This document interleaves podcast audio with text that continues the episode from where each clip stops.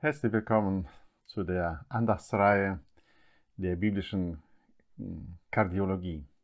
Jesus und mein Herz, das ist unsere Thematik. Äh, nun, wir haben schon gesehen, dass die Bibel sehr deutlich sagt, dass es auf das Herz ankommt, denn daraus quillt das Leben, sagt Salomo. Äh, Sprüche 4, Vers 13.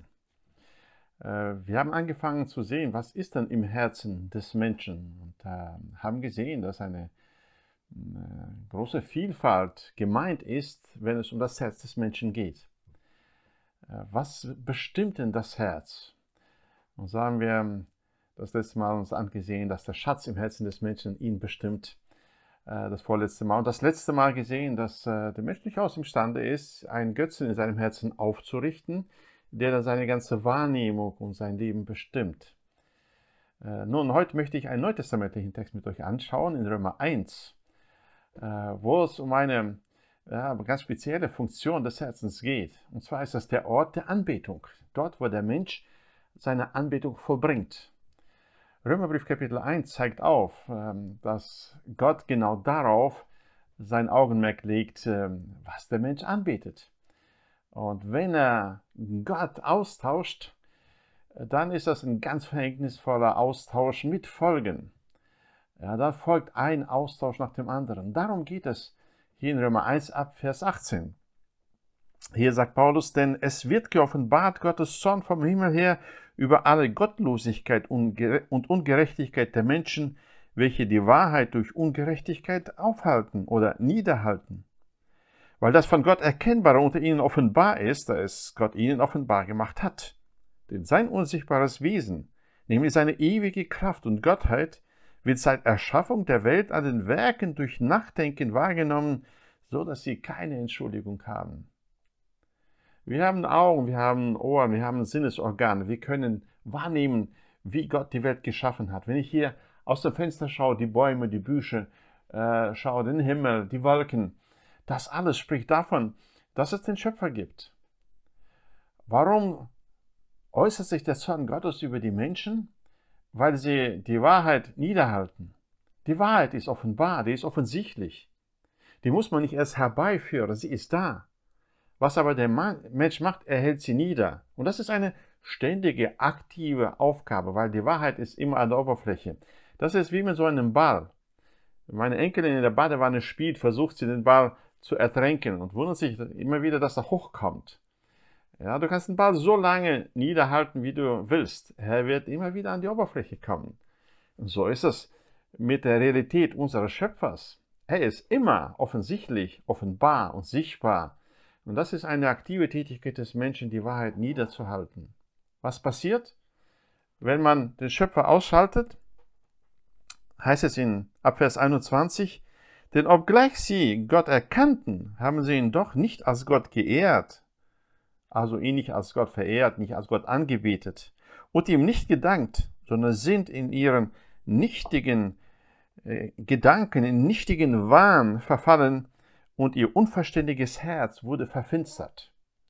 Durch die Ablehnung des Schöpfers, durch die Verweigerung der Anbetung den Schöpfer, äh, wird der Mensch verfinstert. Äh, er wird in seinem Denken einem Wahn verfallen und in seinem Herzen verfinstert. Da sie sich für weise hielten, sind sie zu Narren geworden und haben die Herrlichkeit des unvergänglichen Gottes vertauscht mit einem Bild, das den vergänglichen Menschen, den Vögeln und vierfüßigen und kriechenden Tieren gleicht. Das ist der Wahnsinn. Es ist nicht so, dass der Mensch einfach die äh, Anbetung ablehnt. Er kann sie nur austauschen. Er bleibt ein Anbeter. Er wird immer etwas oder jemanden anbeten und anstelle des Schöpfers betet nur etwas Geschaffenes an. Ein Geschöpf an, entweder sich selbst oder andere Menschen oder seine Leistung oder den Mammon, seinen Besitz, seine Ideen. Der Mensch ist immer ein Anbeter, weil das die Funktion seines Herzens ist. Nun, äh, der Wechsel der Anbetung, des Objektes der Anbetung, hat seine Folgen. Davon redet Paulus weiter. Darum hat so Gott sie dahingegeben, in die Begierden ihrer Herzen zu unreinen, so dass sie ihre eigenen Leiber untereinander entehren. Sie, welche die Wahrheit Gottes mit der Lüge vertauschten und dem Geschöpf Ehre und Gottesdienst erwiesen, anstatt dem Schöpfer, der gelobt sei in Ewigkeit. Amen. Wir merken also, wenn der Mensch auf der Ebene der Anbetung, und das ist die tiefste Ebene seines Herzens, einen Wechsel vollzieht, dann vollzieht er ihn auch in seiner Denkweise. Paulus sagt, er tauscht die Wahrheit gegen die Lüge aus. Ist doch klar, wenn Gott die Wahrheit ist und Gott abgelehnt wird, dann wird man anstelle der Wahrheit etwas anderes setzen als Gott und dann auch als Wahrheit. So wird Wahrheit durch Lüge ausgetauscht. Was glaubt der Mensch heute alles an Lügen? Man muss einfach mal Philosoph den Philosophen unserer Zeit zuhören, den Meinungsmachern unserer Zeit zuhören. Man muss nur den liberalen Theologen von heute zuhören, die versuchen, die Bibel durch die Denkweise der unserer, unserer Zeit auszulegen. Das ist der helle Wahnsinn. Hier werden Lügen als Wahrheit postuliert und die Wahrheit der Bibel für veraltet, für nichtig erklärt, abgelehnt. Und das ist eine typische Reihenfolge, die auf jeden Menschen zutrifft. Wenn er in seinem Herzen nicht mehr Gott anbetet, als den Schöpfer, als den Herrn, dann wird er etwas Geschaffenes anbeten. Das wird seine Denkweise verändern, seine Mentalität verändern, seine Wahrnehmung äh, verändern. Und das, wie der Mensch denkt und was der Mensch denkt, hat natürlich Einfluss auf sein Verhalten, sagt auch Paulus hier.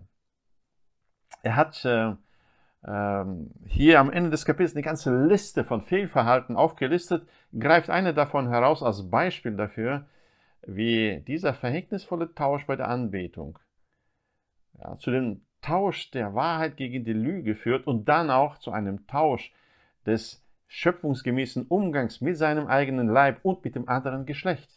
Hier spricht er über Homosexualität. Darum hat sie Gott auch dahingegeben in entehrende Leidenschaften, denn ihre Frauen haben den natürlichen Verkehr vertauscht mit dem widernatürlichen.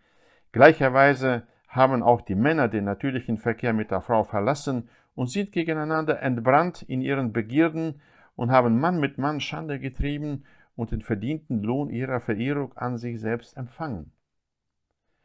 Die Folge des Austauschs der Anbetung ist dieser Wahnsinn, von dem hier die Rede ist.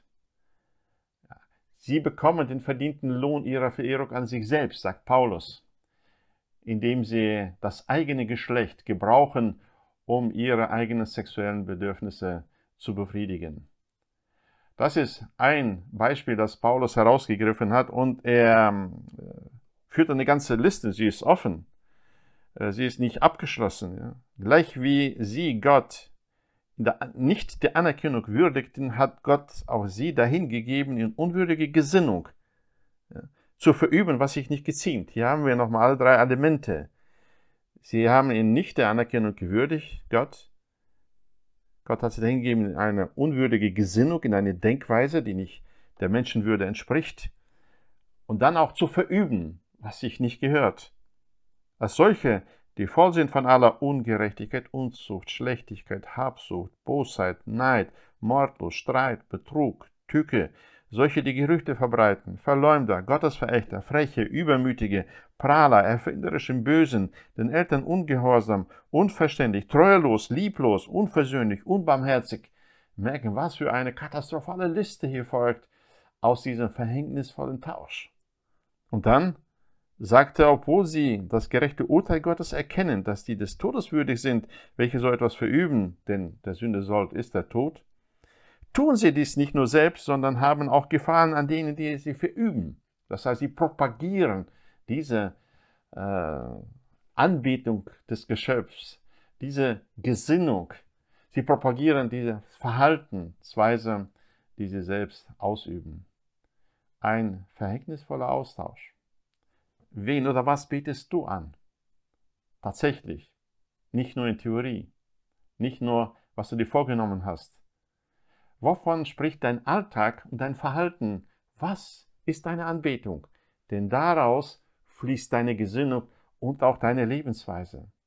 Mehr als alles andere behüte dein Herz, denn daraus quillt das Leben.